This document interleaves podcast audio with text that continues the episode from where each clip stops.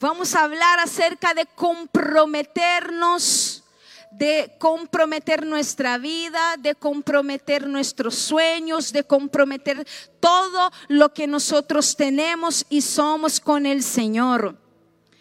Quiero que usted tome nota de algunas cosas que vamos a hablar hoy día y primero vamos a leer Primera de Timoteo, capítulo 6, verso 11. Tú, en cambio, hombre de Dios, huye de todo eso y esmérate en seguir la justicia, la piedad, la fe, el amor, la constancia y la humildad. Compromiso es una disposición y determinación es la decisión de entregarse voluntariamente y hoy día en la mañana nuestro papá nos dio eh, la definición de lo que es el compromiso. Solo quiero que usted tome nota principalmente para los que no vinieron hoy día en la mañana. El compromiso es la decisión de entregarse voluntariamente. Es darse y está disponible para Dios. Eso es comprometerse. Significa entrega. Va más allá de que simplemente estar interesado. Y quiero poner una base en esto que es tan común que suceda, que pase, es confundir el interés con el compromiso. Escúchame, amado hermano, hay un montón de líderes y discípulos y miembros y personas en la iglesia que confunden el compromiso con el interés. ¿Qué es el interés? Es cuando algo te llama la atención, luego lo haces y ya perdiste el interés de hacerlo. Por ejemplo, cuando a ti te tinca leer un libro, te interesaste en el libro, lo leíste, leíste la mitad, después perdiste perdiste el interés de eso y lo abandonaste. El interés y el compromiso son cosas distintas. Y es por eso que hay un montón de nosotros, de líderes, de miembros, de discípulos. Hay un montón de líderes inactivos que comienzan algo y luego paran en medio del camino. ¿Por qué? Porque no estaban realmente comprometidos con eso. Tuvieron un interés que es momentáneo el interés es momentáneo. El interés pasa, no así el compromiso. Cuando a mí me interesa algo, puede ser que después ya no me interese. Por ejemplo, las cosas que yo estaba interesada cuando tenía 20, ahora ya no me interesan. ¿Verdad? Leí un libro hace muchos años atrás, ahora ya no me interesa. Asistí a una película en algún momento, quise mucho verla, me interesé por ella, pero ahora ya no me interesa porque el interés pasa. Pero en lo que yo me comprometo, eso es estable y eso permanece. Quiero ponerte a ti este fundamento para que se te aclare y usted sepa que hay cosas que están pasando, hay situaciones que están pasando y usted no sabe por qué estoy desganado, porque ya no quiero porque me dio la lata, porque me dijeron cualquier cosa y yo ya no, ya, ya no me tinca, ya no me, no me interesa, porque usted no estaba comprometido, usted estaba interesado. ¿Ok? ¿Le quedó claro? El interés va a cambiar con el tiempo, pero el compromiso permanece. ¿Tomaste nota de eso? Subraya ahí en su cuaderno y también subrayalo en su corazón. Estar disponible y estar dispuestos son cualidades de estar comprometido. Cuando yo estoy comprometido y no solo tengo interés en algo, yo estoy dispuesto y disponible para ejecutar cualquier cosa que tenga que ver con lo que yo me comprometí. Porque si es solo un interés, usted no va a estar comprometido con eso, usted no va a estar dispuesto, usted no va a estar disponible a eso cuando se te pasen las ganas. Esa es la sutil diferencia entre estar interesado en algo y estar comprometido. Hoy día el papá habló que el año de 2023 más de 2.600 personas pasaron por esta iglesia. Porque entraron por aquí, entraron por estas puertas a través de un interés. Estoy interesado a ver qué pasa, estoy interesado a saber qué hablan, estoy interesado a ver qué onda esta iglesia, pero nunca se comprometieron entonces, ¿qué pasó con ellos? Se fueron. Se fueron, ya no están, ya no pertenecen. Su, ellos ya no están dispuestos ya no están disponibles para continuar. Muchas veces estamos preparados para, no estamos preparados para comprometernos y muchos dicen, tengo miedo, el compromiso, no quiero, es mucho, me voy a detener aquí, hasta aquí no más, no, muchas gracias. Hay tantas personas que están viviendo estos momentos en sus vidas, ¿verdad? Pero vamos a descubrir por qué. Tome nota de una cosa. Lo opuesto al compromiso es la apatía. Las personas apáticas bíblicamente es definido como alguien que es tibio, que no es frío y ni caliente. Y por eso estas personas no logran a comprometerse con nada. Bíblicamente una persona apática es alguien tibio, es alguien que ni muy adentro ni muy afuera. Es alguien que se pone límites. Es alguien que no quiere ir más allá de su propia comodidad. Y la Biblia dice que a estas personas que son tibias, ¿qué pasará con ellas? El Señor las vomitará de su boca. Eso dice en el libro de Apocalipsis. Tome nota, apatía significa indolencia desgano, indiferencia, desinterés, falta de fuerzas. Se trata, en otras palabras, del estado de ánimo que se refleja en la ausencia de ganas o entusiasmo. En otras palabras, es la desmotivación total del ser.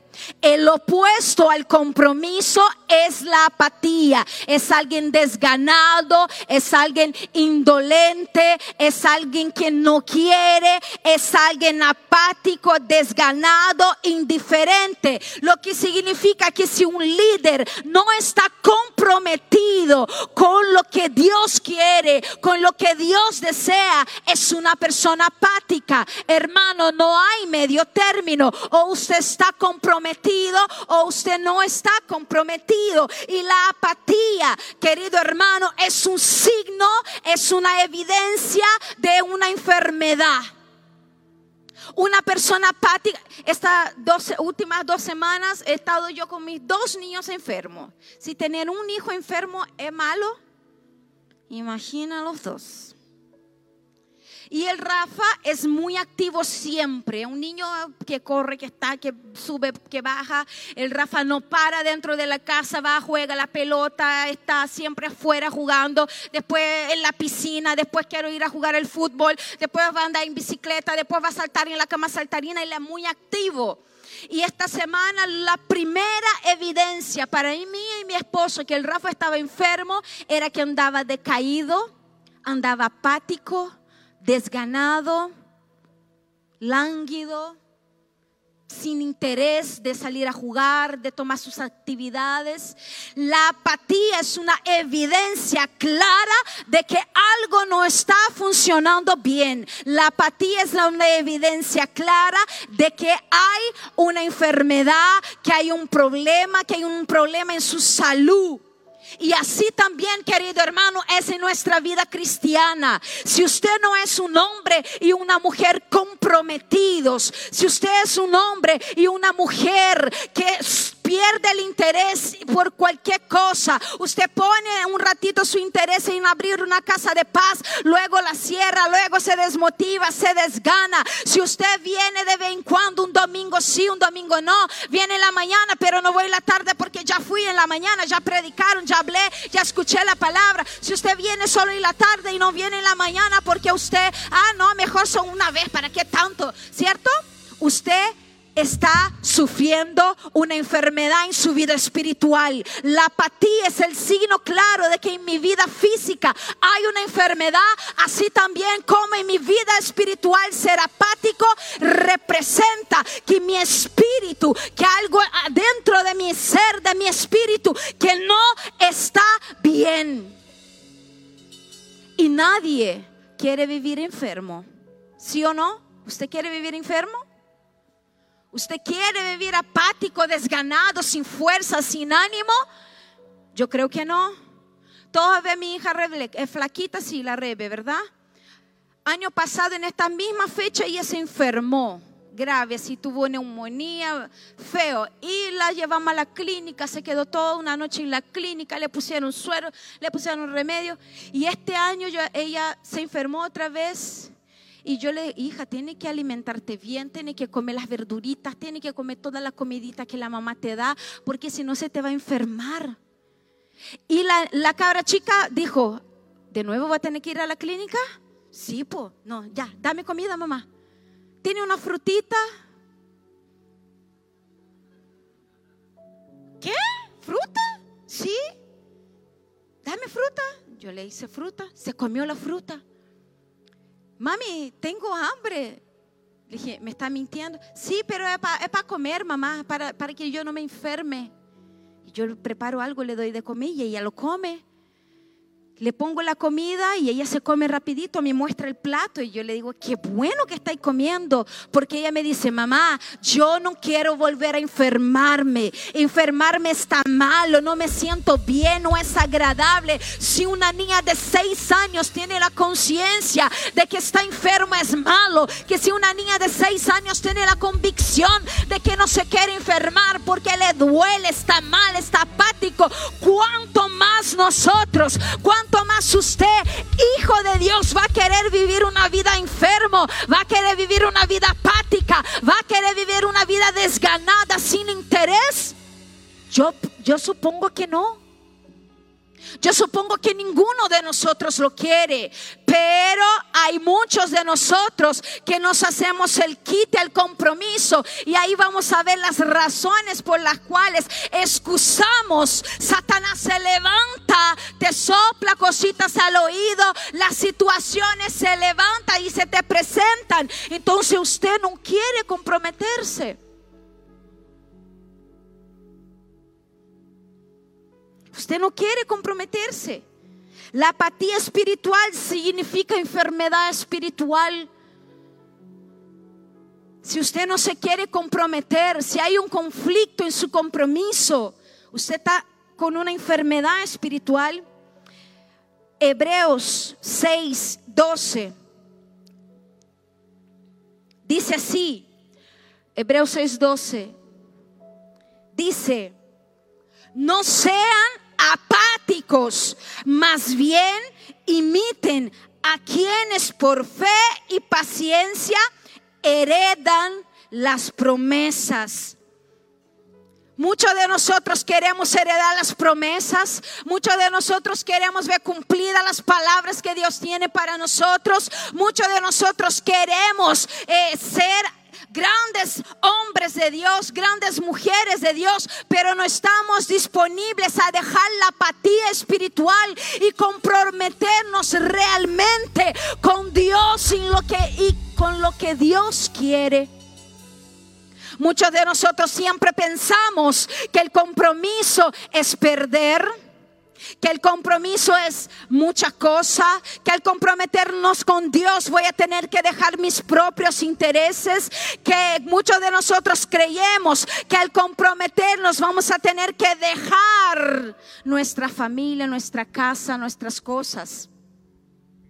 Y eso hace con que nosotros, compromiso vaya, uh, el compromiso pasa por aquí usted, uh, el compromiso viene por allá usted, Uh, lo dibla. Usted dice, no quiero ni pasar cerca de la pastora Claudia porque ella es muy comprometida. Así que ni me mire. No quiere el compromiso, es mucho.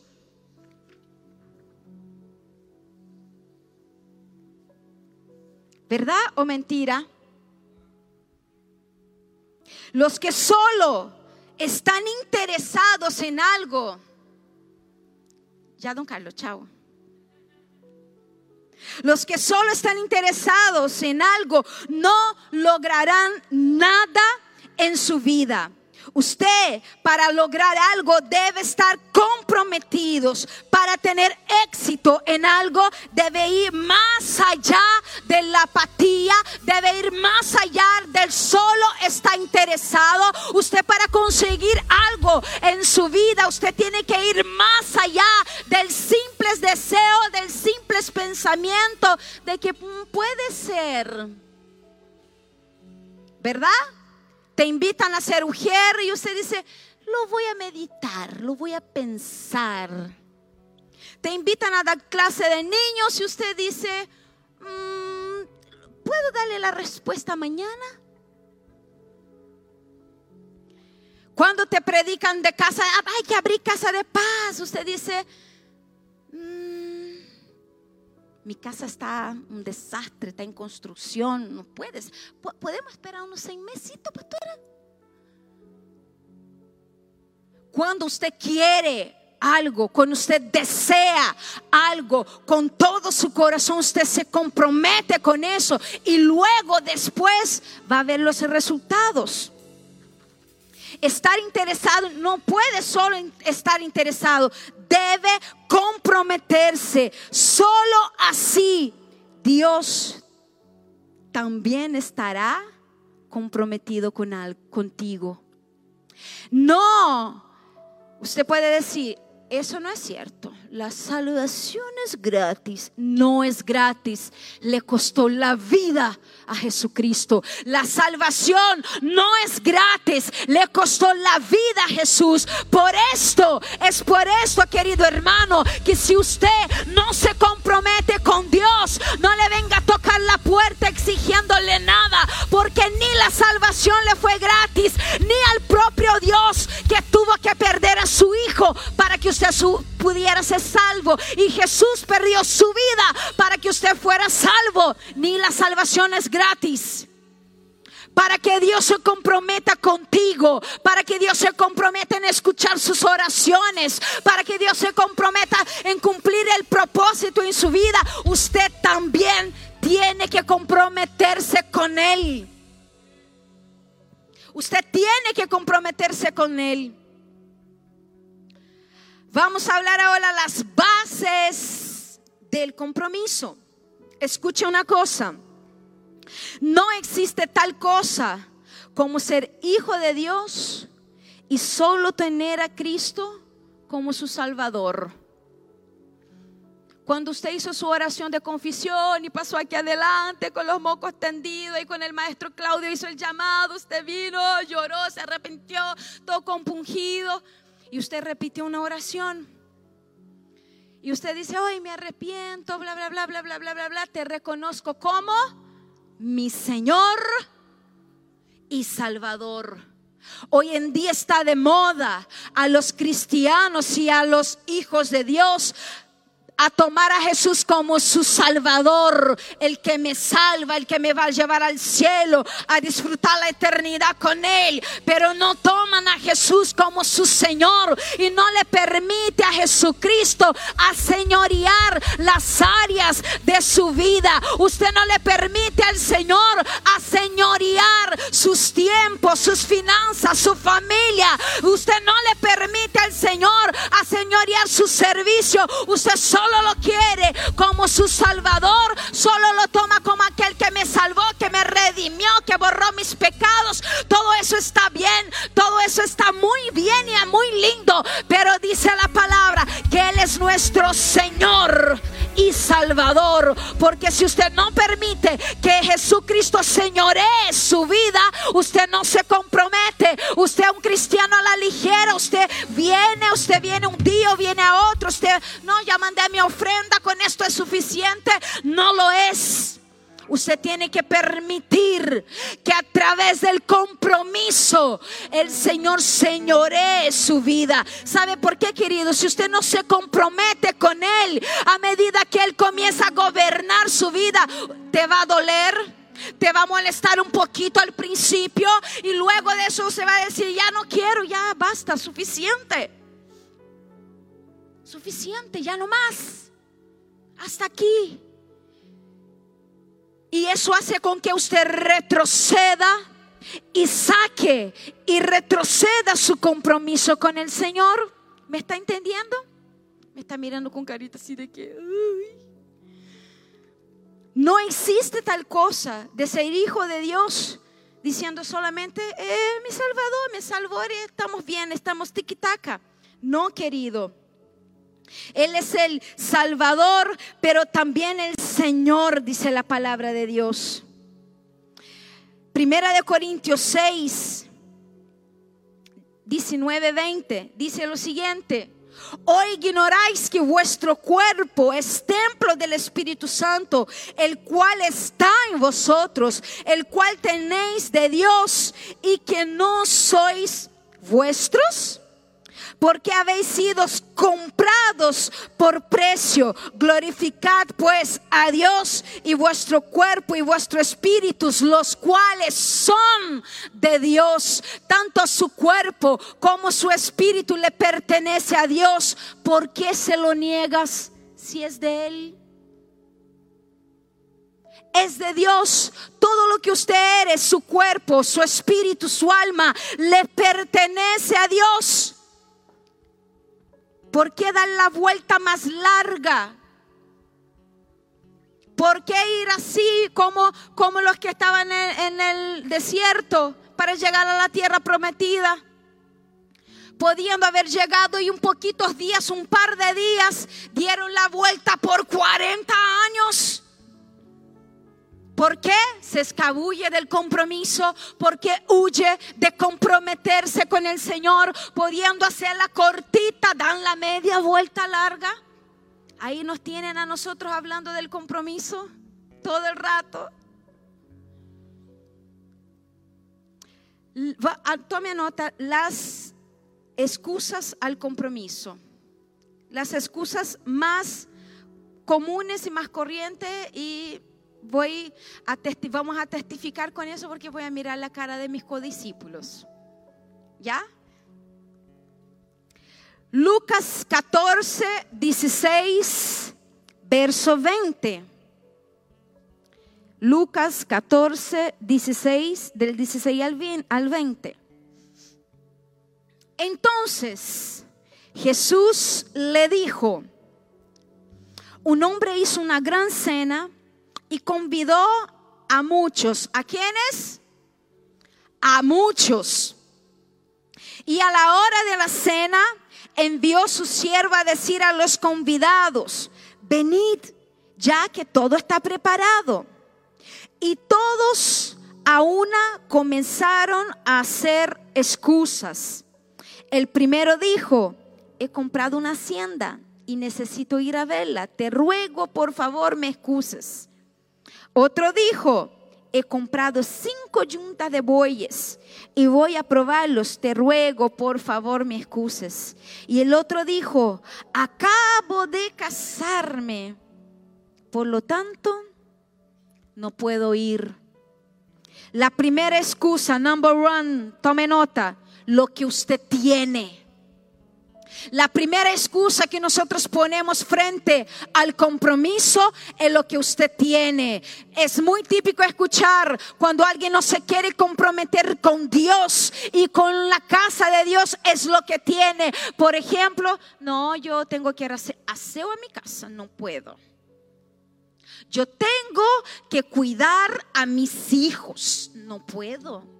Yo tengo que hacer tal cosa, no puedo. Lo que usted tiene siempre va a querer interponerte entre tú y el compromiso. Y es por eso, querido hermano, que hay tantas cosas que nosotros le pedimos a Dios, le rogamos a Dios y tantas de estas cosas no nos llegan porque esto va a ser frente entre tú y tu compromiso. Lo que usted tiene siempre va a querer levantarse y usted lo tiene que mantener a la raya. Tengo una hacienda, tengo que cuidarla. Tengo una esposa, tengo que cuidarla. Tengo una casa, tengo que cuidarla. Lo que usted tiene va a ser frente al compromiso. Por eso manténlo a la raya. Porque lo que usted tiene es siempre y será una excusa para que usted no se comprometa. Número dos, el trabajo. ¿Cómo no entiende que yo trabajo? Porque siempre me anda pidiendo cosas. Si yo trabajo, porque siempre anda pidiendo que yo vaya a la iglesia. Si yo trabajo, pero ese trabajo, cuando lo necesitabas, aquí veniste a pedirlo. A esta puerta, cuando nada se te la abría, a nosotros le pedía, ora por mí para que se me abra la puerta. El trabajo, querido hermano, siempre va a querer ser una excusa entre tú y su compromiso con el Señor. Es que yo trabajo, no puedo. No puedo, no puedo, ni me mire, mira. Yo trabajo. Sí, claro. Sí, claro. Número tres, la tercera excusa, la familia. La familia.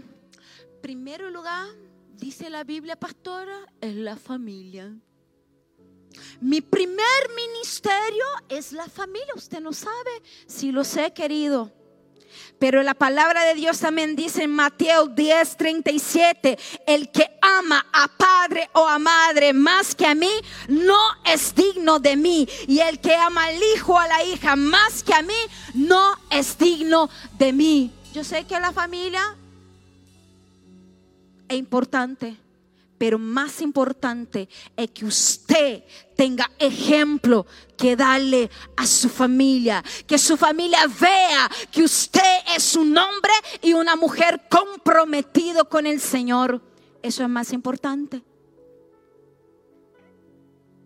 Mis hijos en la casa ya saben, mami, hoy día vamos a estar todo el día en la iglesia. Sí, ah, listo, voy a hacer mi mochila. Entonces ellos meten más cachura en la mochila una cartera, una mochila, una muñeca, no sé qué cuestión.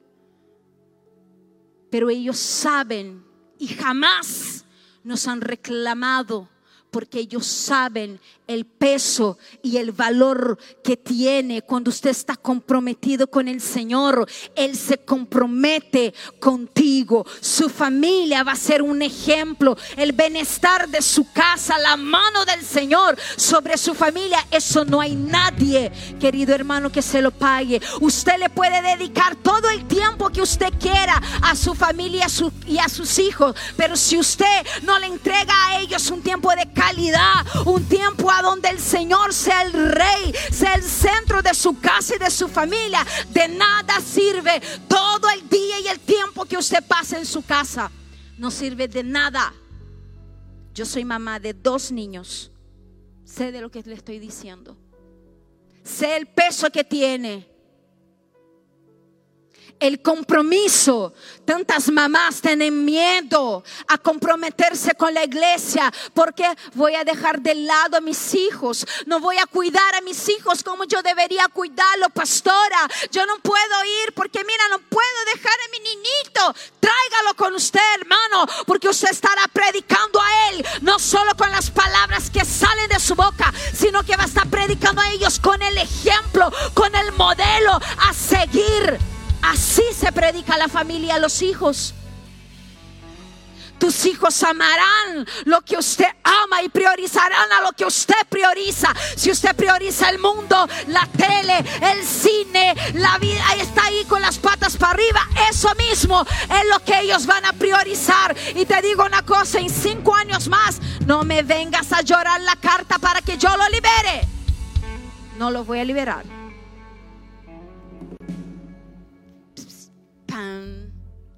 Porque típico de los papás que excusan atrás de sus hijos es que después andan llorando que sus hijos no se comprometen, que sus hijos no quieren venir a la iglesia, que sus hijos no quieren nada con Cristo, que sus hijos no quieren servir. ¿Sabe por qué no quieren? Porque cuando usted tenía que darle el ejemplo de compromiso y pasión con el Señor, no lo hizo. Es verdad. No me diga amén, no importa. Pero guarde eso en su corazón. La familia, los hijos, el esposo, no es una excusa para que usted no se comprometa. No lo es. Hermano, vive Dios en cuya presencia estoy. Usted siempre me ve aquí, siempre. Tengo a una discípula que de vez en cuando está aquí en la iglesia y me dice, pero, pero, pero mentora, dime una cosa, ¿cómo usted logra? Cada vez que vengo, usted está aquí, pero usted sale, usted va al cine, usted pasea, usted tiene vida familiar. Dime una cosa, ¿cómo lo logro? Porque yo pongo mi compromiso, mi prioridad al Señor y todo lo que yo pongo en la mano de Dios se multiplica. ¿Sabe por qué tengo tiempo? ¿Sabe por qué tengo vida familiar? Porque todo se lo entrego al Señor, todo lo entrego en compromiso. Querido hermano, todo lo que usted le entrega al Señor se multiplica. Si usted dice que no tiene tiempo, comprometa más su tiempo con el Señor y rapidito va a ver cómo Él se multiplica. Si usted dice no tengo vida familiar, comprometa su vida familiar con el Señor y vas a ver cómo su vida familiar se multiplica. Es así de simples. En las manos de Dios todo se multiplica, todo, todo lo que usted pone, no solo su economía, no solo su dinero y sus finanzas, todo lo que usted pone en la mano de Dios se va a multiplicar. Usted no tenga miedo de no tener vida familiar, usted no tenga miedo de no tener tiempo para sus hijos y para su esposo, lo va a tener. Confíe en mí. Confíe en mí, tengo un esposo que está 24/7 aquí en esta iglesia. Otro día entré a Produ y yo le dije, chiquillos, limpian aquí, estoy en mi semana de deseo, limpia aquí esta sala, vamos a limpiar, arregle ese techo, no sé qué. Y yo empiezo a ver mis cosas de mi casa. Mi tele, mi tele. Pero dije, Marce, ¿y esa tele no estaba en la pieza de mi mamá? Ah, es que no la estaba usando y aquí la necesitábamos. Ah, bueno.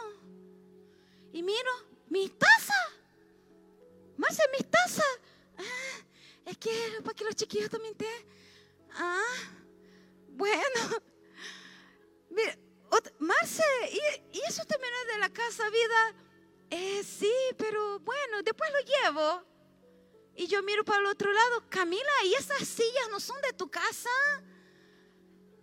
Sí, entonces me dice, ya bueno, de tal palo, tal astilla, están los dos hermanos ahí metidos, así que no, bueno, ya ni peleo, hermano, sí, ¿para qué voy a andar peleando?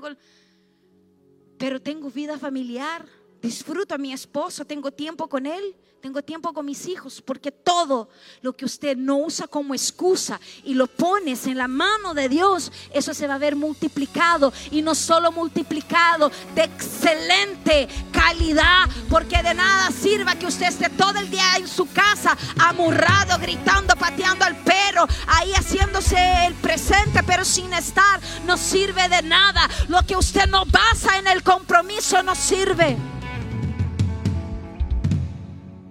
¿Me está entendiendo, hermano? Así que usted ve cualquier cosa en pro, de mi esposo que me la devuelva. Ay, me perdí donde estábamos. Parece que era esta. Ay, my God. Ah, aquí, aquí, aquí. El trabajo y la familia. Hermano, todo lo que ocupa el lugar de Dios en tu vida será removido ¿Por qué? Porque Jehová, dijo el papá hoy en la mañana, uno es, a él lo amarás todo lo que usted ocupa con el lugar de Dios, todo lo que usted le debe dar a Él y no lo da, será removido de su vida. Por esto no llores, por esto no crea que Dios es un Dios de venganza. La palabra de Dios dice que Él es un Dios que ama y un Dios que es dadivoso en dar, pero lo que usted le ocupa en lugar, luego será removido porque Dios necesita para su propio bien ser el centro de su vida. Todo lo que ocupe el lugar de Dios será quitado, será removido. Pastora, ore por mí para que Dios me abra la puerta para un trabajo. Amén, yo voy a orar por ti. Pero ten cuidado con lo que pides a Dios. Porque hay y después se va a andar excusando con el trabajo. No, es que el trabajo, pastora.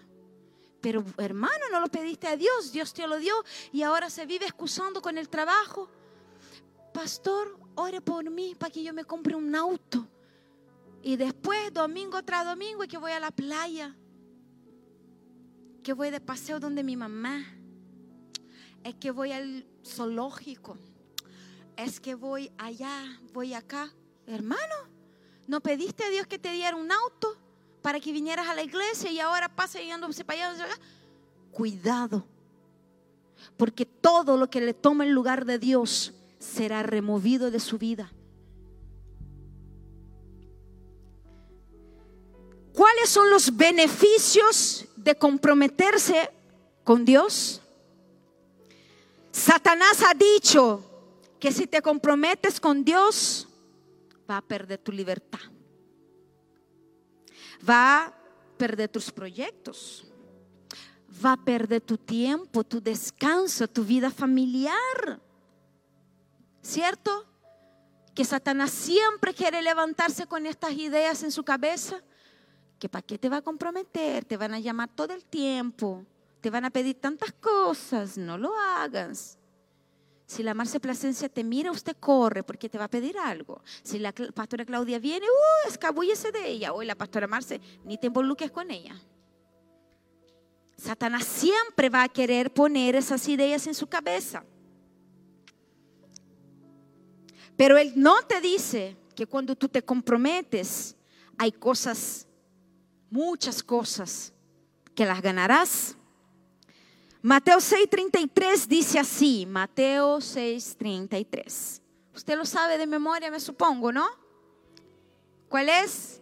Pero buscad primero el reino de Dios y su justicia y otras cosas serán añadidas. Satanás siempre te dice lo que vas a perder. Siempre dice, pero buscad primero el reino de Dios y su justicia. Es mucha cosa, es mucho trabajo, es mucho compromiso. Pero Satanás te oculta a que todas las otras cosas serán añadidas y agregadas a tu vida. Hermano, primero beneficio de comprometerse con Dios, tome nota. Cuando te comprometes con Dios, tú tienes un sentido de pertenencia. Cuando una persona no se compromete con Dios, sientes que no pertenece. Hay algo que yo siempre he dicho a todas las personas que entran a nuestra red. No, es que no me siento parte. ¿En qué área sirve, hermano? No, mira, no sirvo mucho. Eh, ¿Con qué estoy comprometido? No, en la verdad que vengo los domingos, así como vengo. Cuando usted está comprometido con Dios, el ADN se te pega. Cuando usted está comprometido con Dios y con su casa, usted tiene sentido de pertenencia, de que esto es mío, de que yo tengo que trabajar y velar por lo que es mío, porque Dios está aquí, porque Dios ama la casa, porque Dios ama las almas, porque Dios ama, porque Dios quiere, porque Dios desea. Cuando usted se compromete, hay un sentido de pertenencia. La mejor manera de que usted sienta que pertenece a esta casa es sirviendo es estando, es viendo cuánto nos cuesta alinear las sillas. Por eso que cuando yo me siento, yo me siento así, mira. Ni de nada, nada, ahí alineadita, porque sé cuánto cuesta. Tengo sentido de pertenencia. Lo cuido, lo velo, lo valoro, lo amo, lo quiero porque tengo sentido de pertenecer. Si usted no se compromete, nunca vas a sentirte parte de eso. El compromiso te hace apegarse. El compromiso hace con que tú quieras más. El compromiso hace con que tú valores lo que te ha entregado. El compromiso te da sentido de pertenencia. Si usted ha sentido que no pertenece, si usted dice, no, es que este quizás no sea mi lugar, si usted en algún momento ha pensado, pucha, que no me hallo aquí, si usted ha pensado en algún momento que no encaja, querido hermano, lo que falta en usted es comprometerse más. El compromiso da sentido de pertenencia. Segundo beneficio del compromiso, hermano, el compromiso nos desarrolla el carácter. El compromiso vas a desarrollar tu carácter. Ya no va a ser más esa vieja endemoniada ya no te va a levantar con el carácter de los mil demonios. Porque el compromiso te ayuda a desarrollar su carácter.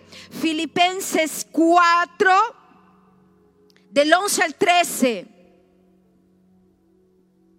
Dice así, no lo digo porque tenga escasez, pues he aprendido a contentarme cualquier que sea mi situación.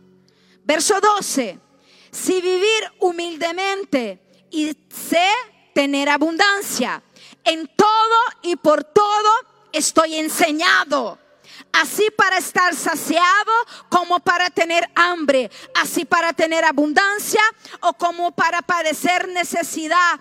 Todo lo puedo en Cristo que me fortalece todo lo puedo. El compromiso te enseña a ser constante, a ser fiel, estando en la abundancia o estando en la escasez. Te cortaron la luz o teniendo luz, teniendo para comer o no teniendo para comer. Nada de eso va a importar genuinamente cuando usted está comprometido con algo. No es que hoy día me levanté tan mal, tan triste porque no tengo un pancito para comer, pastora.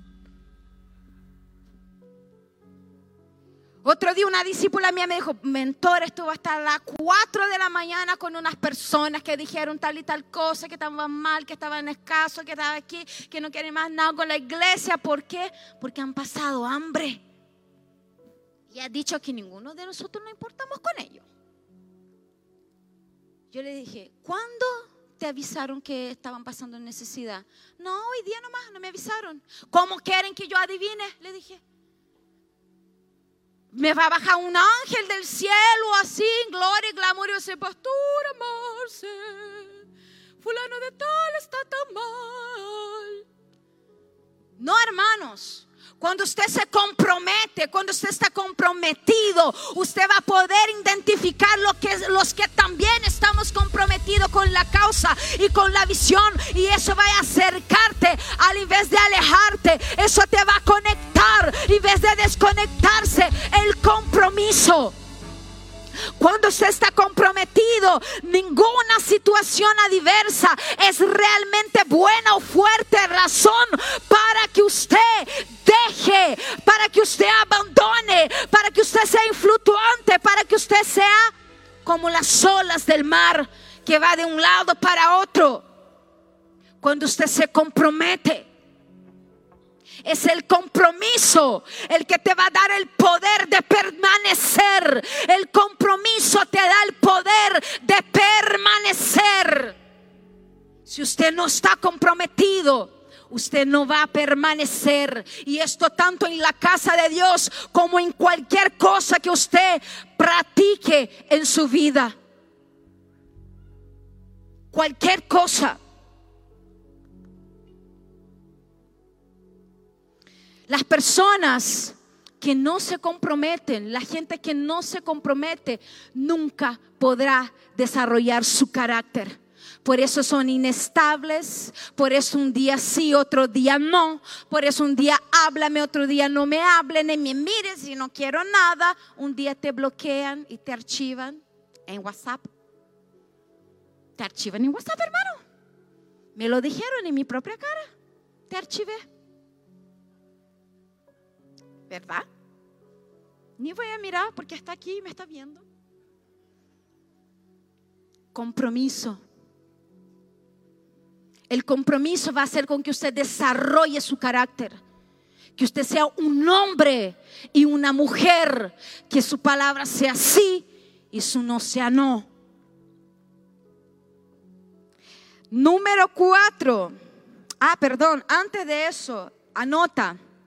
El compromiso nos acerca a nuestro propósito. El compromiso te hace alguien confiable. El compromiso. Hay un montón de gente que llega aquí y se va porque no le dieron la oportunidad de predicar en el micrófono, porque no le pasaron la tarima para que prediquen, porque nadie lo tomó en cuenta para una oración, porque solo ellos porque solo aquí, porque solo allá, esta persona que no tiene compromiso con esta casa y quiere venir aquí a puro lucirse y que le aplaudan, querido hermano, antes de reclamar cualquier cosa,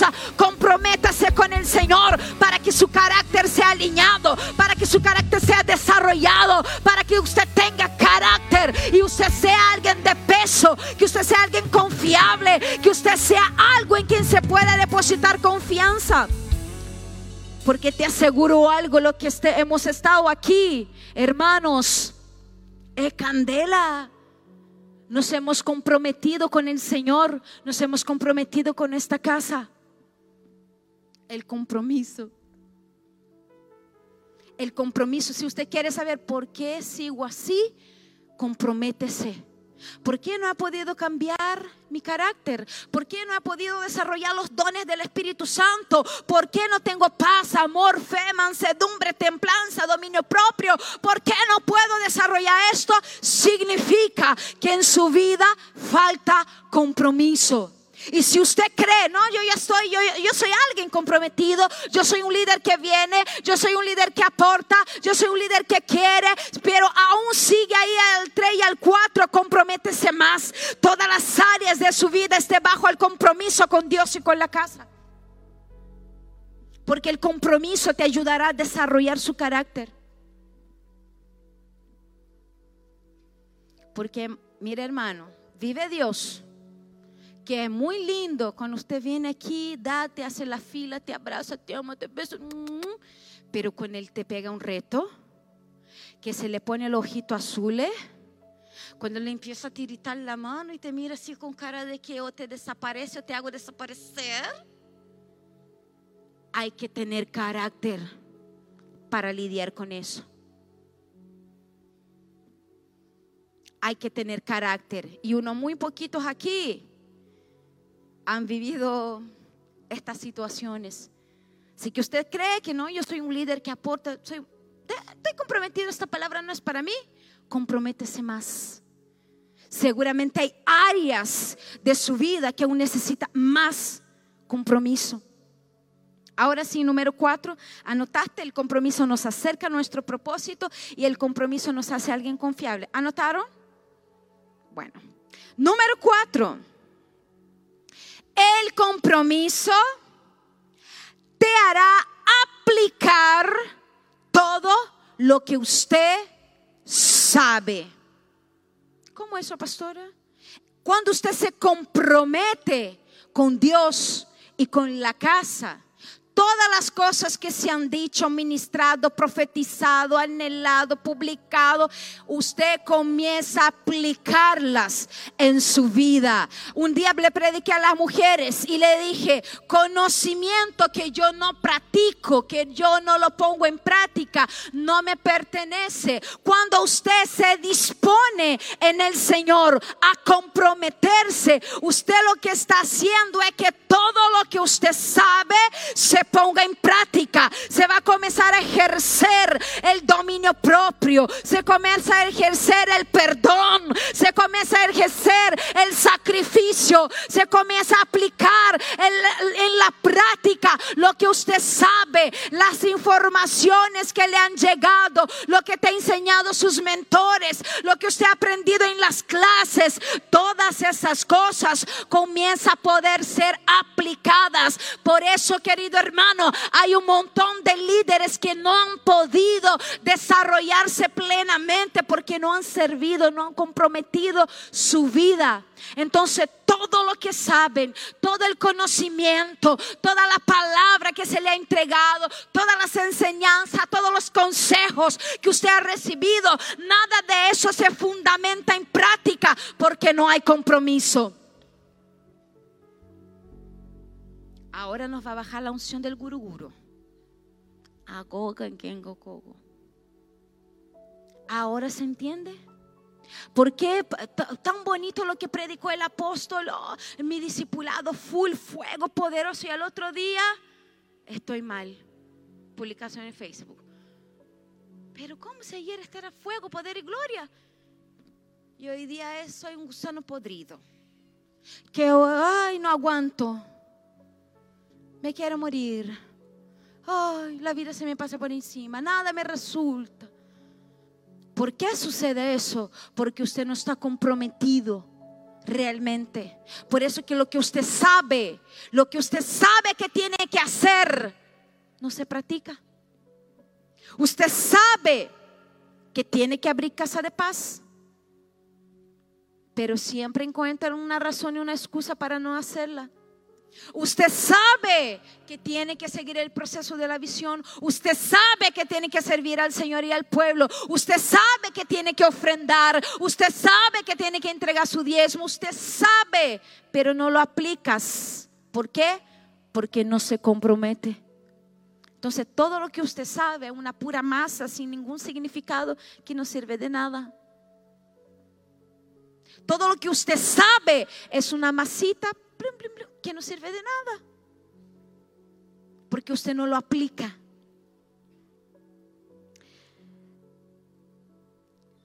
Dice la palabra, hermanos, que la fe sin obras es muerta. Así también toda palabra sin práctica. Usted dice, yo amo la iglesia, yo amo la casa, pero usted no se compromete. Pero que cuando decimos cosas es, es que nos están pidiendo mucho. Es que como no entienden, es que como aquí, es que como allá, y pero ¿por qué nos piden tanto? ¿Y por qué no exigen tal cosa? Había un, discípulo mío, me dijo un día, mentora, ¿y por qué todo el rato nos piden lo mismo informe? Yo le digo, ¿qué te importa? Dame el informe, punto. Es más fácil, dame el informe que cuestionarme.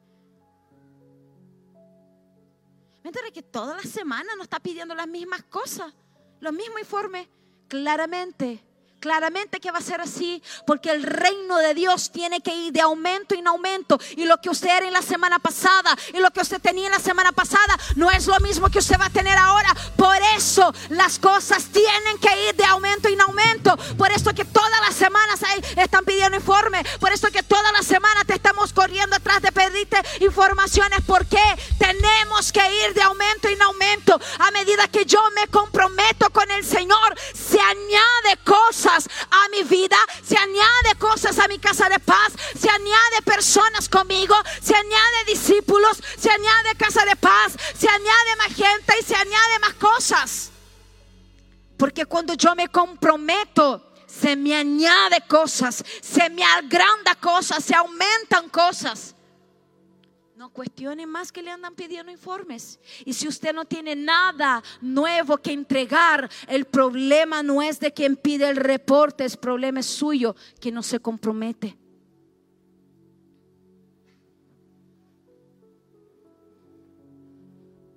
¿Sí o no? Si usted no tiene nada nuevo que agregar, que añadir, el problema no es de quien pide los informes. Porque nosotros pedimos con la expectativa y la esperanza que todo lo que te hemos enseñado usted lo ponga en práctica. Que usted vaya y gane almas, que su casa de paz aumente. Las casas de paz son semanales. Por esto todas las semanas te estamos preguntando, hay gente nueva, cuántas personas llegaron, hay gente para desayuno, hay gente para retiro, cuántas personas hay, cuánta gente tiene. Y eso no es agravoso, eso es de bendición porque representa crecimiento el compromiso va a ser con que cosas se te añadan. Bendito día será cuando usted reporte sin que haya que preguntar. Danza Clau. Número, era el 4, vamos al número 5. Tome nota. El compromiso es la unión entre ser llamado y ser escogido. El compromiso es la unión entre ser llamado y ser escogidos. Mateo 20, 16. Así los primeros serán postreros y los postreros primero, porque muchos son los llamados, mas pocos son los escogidos. Todos, Dios, todos, todos están llamados. La Biblia, la palabra de Dios dice que Dios no hace excepción de personas. Entonces, ¿por qué ese verso dice que muchos son llamados y poco escogidos, pastora? Porque muchos son llamados, pero pocos son los que se quieren comprometer con el que los llamó. Todos están llamados. Es fácil estar entre la multitud, pero solo se puede escoger aquellos que se comprometen, aquellos que quieren, que desean, que se apasionan, que pactan, que sacrifican.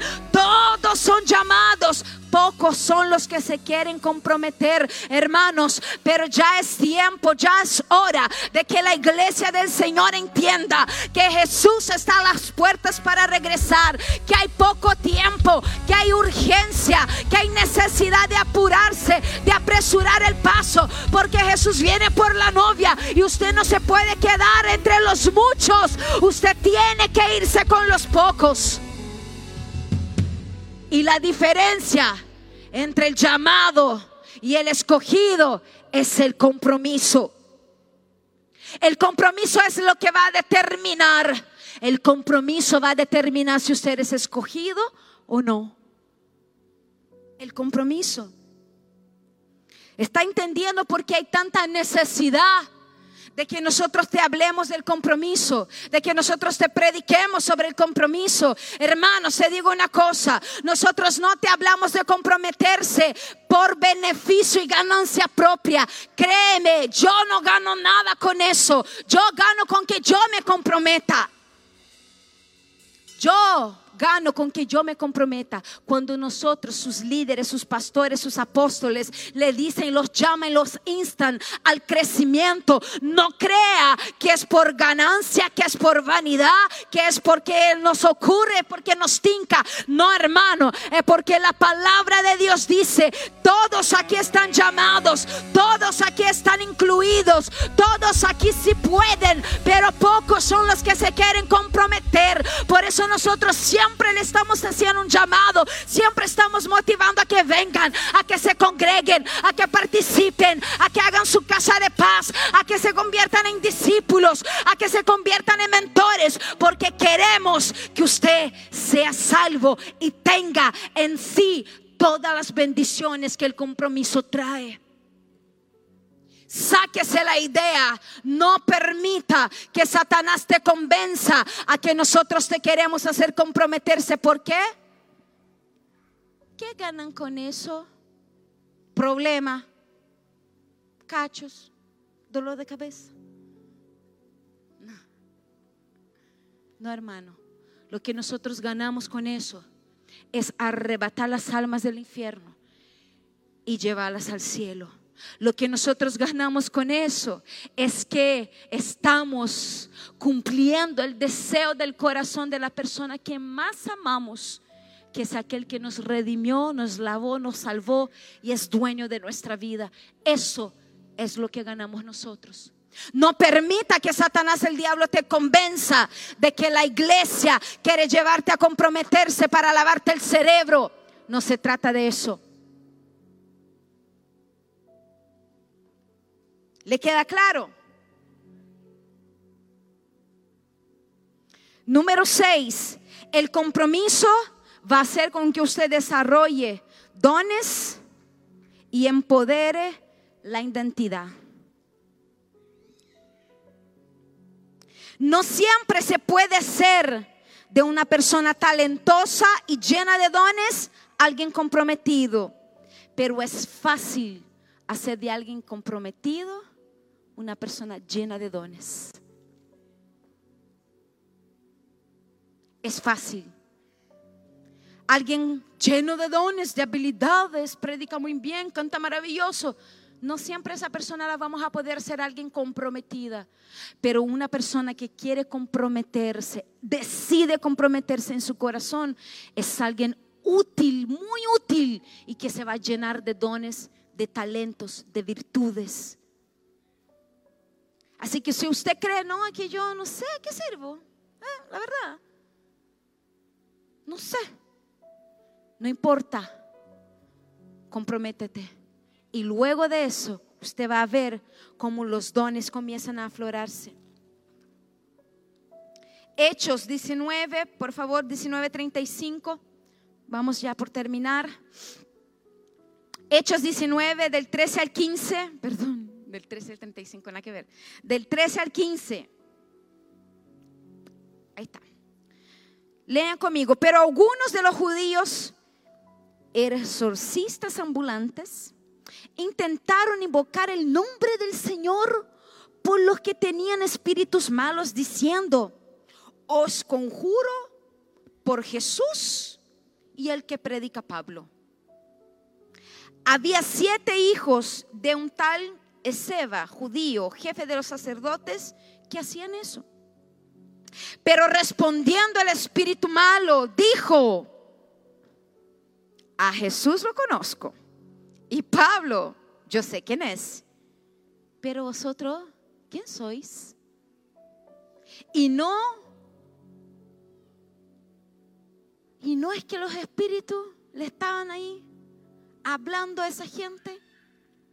Les pongo en contexto. Había unas personas que hacían ejercicio, que echaban fuera demonios y lo decían en el nombre de Jesús, el que predica Pablo. Váyase. Y el Espíritu le miró bien en su cara y le dijo, a Jesús lo conozco. Pablo sé quién es, pero usted, oye, ¿quién sois? Si usted pretende hacer cualquier cosa de sus dones, de sus habilidades, sin compromiso, olvídate que te va a resultar. Porque la autoridad de hacer, de construir, de edificar, de echar fuera demonios, está en el compromiso. Sus talentos y sus habilidades muy bien, muy bonitos lo son, pero para que usted lo ejecute en el reino de Dios es necesario conectarlos con el compromiso. Si usted no se compromete con la casa, si usted no se compromete con lo que nosotros estamos haciendo aquí, si usted no se compromete con Dios, con lo que Dios desea, sus talentos y sus habilidades, en su bolsillo, porque de a usted nada se le va a aprovechar. Por eso los demonios le dicen quiénes son.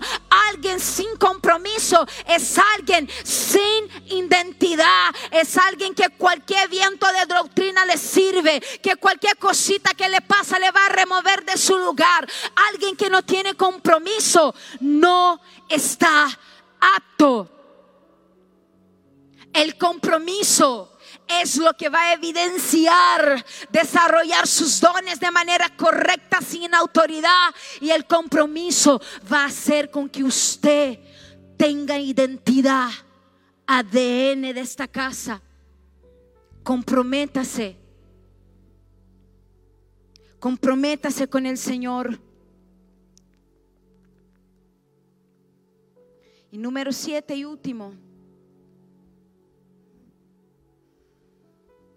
El compromiso revela lo que tú en verdad amas. Tú solo se va a comprometer con lo que usted ama. Usted solo va a comprometerse con lo que usted ama. Juan 2, del 15 al 17, dice así, no ames al mundo, ni las cosas que están en el mundo. Si alguno ama al mundo, el amor del Padre no está en él. Verso 16, porque todo lo que hay en el mundo, los deseos de la carne, los deseos de los ojos y la vanagloria de la vida, no proviene del Padre, sino del mundo. Verso 17, el mundo pasa y sus deseos con Él. Pero el que hace la voluntad de Dios permanece para siempre. No ame al mundo ni las cosas que en el mundo hay. Por eso a veces se te es tan difícil comprometerse con Dios porque no lo amas genuinamente. Por eso se te es tan difícil comprometerse con esta casa porque no la amas genuinamente. Porque todo lo con que usted ama, usted se va a comprometer. Usted se compromete con su esposa porque usted la ama. Usted se compromete con sus hijos porque usted los ama. Usted se compromete con sus estudios porque usted ama esta carrera que usted eligió y usted se compromete con ella. Usted ama su trabajo porque él te da el sustento. Usted ama tener de dónde sacar fuente de dinero. Usted lo ama. Por eso usted está comprometido con esto. Por eso usted se excusa atrás del trabajo, se excusa atrás de la familia, se excusa atrás de los estudios, se excusa atrás del trabajo. Porque a esas son las cosas que usted realmente ama. Pero amado hermano, la palabra de Dios dice, no ame al mundo porque el mundo pasa y todo lo que hay en el mundo también pasa. Y la única cosa que permanece, la única cosa que permanece para siempre es el amor del Padre, es el compromiso, es lo que usted entrega para el Señor, es lo que usted dedica para Él, es lo todo que usted sacrifica. Todo eso es lo que realmente vale la pena. El amor al mundo te va a llevar a no querer comprometerse. Por eso hoy es tan fácil haber tantas personas que no quieren comprometerse. La respuesta sencilla es que aman al mundo. La palabra de Dios dice, ¿dónde está su corazón? Ahí está su tesoro. ¿A dónde está su corazón? ¿A dónde usted pone su amor, su dedicación y su compromiso, ahí va a estar su corazón, ahí estará su tesoro.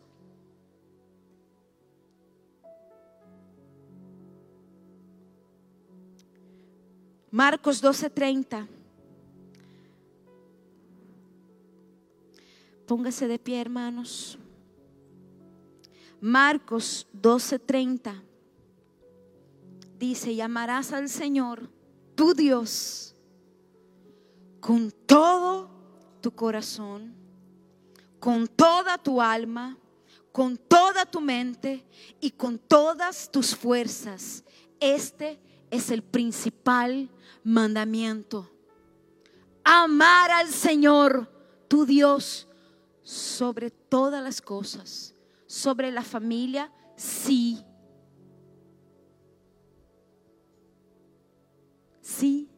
yo amo a Dios más de lo que yo amo a Rebeca, más de lo que yo amo a Rafael, más de lo que yo amo a Marcelo. Porque Dios me los dio. Yo lo amo a Él más que a mi familia. Yo amo a Él más que al trabajo. Ama al Señor tu Dios sobre todas las cosas. Quizás hoy día usted esté aquí, usted es un líder, usted un discípulo, usted alguien que siempre está, que siempre viene. Quizás usted me mire y me dice, sí, bonita la palabra, pero ah, no para mí. Si lo es, es para todos nosotros. Si usted es un líder, un discípulo,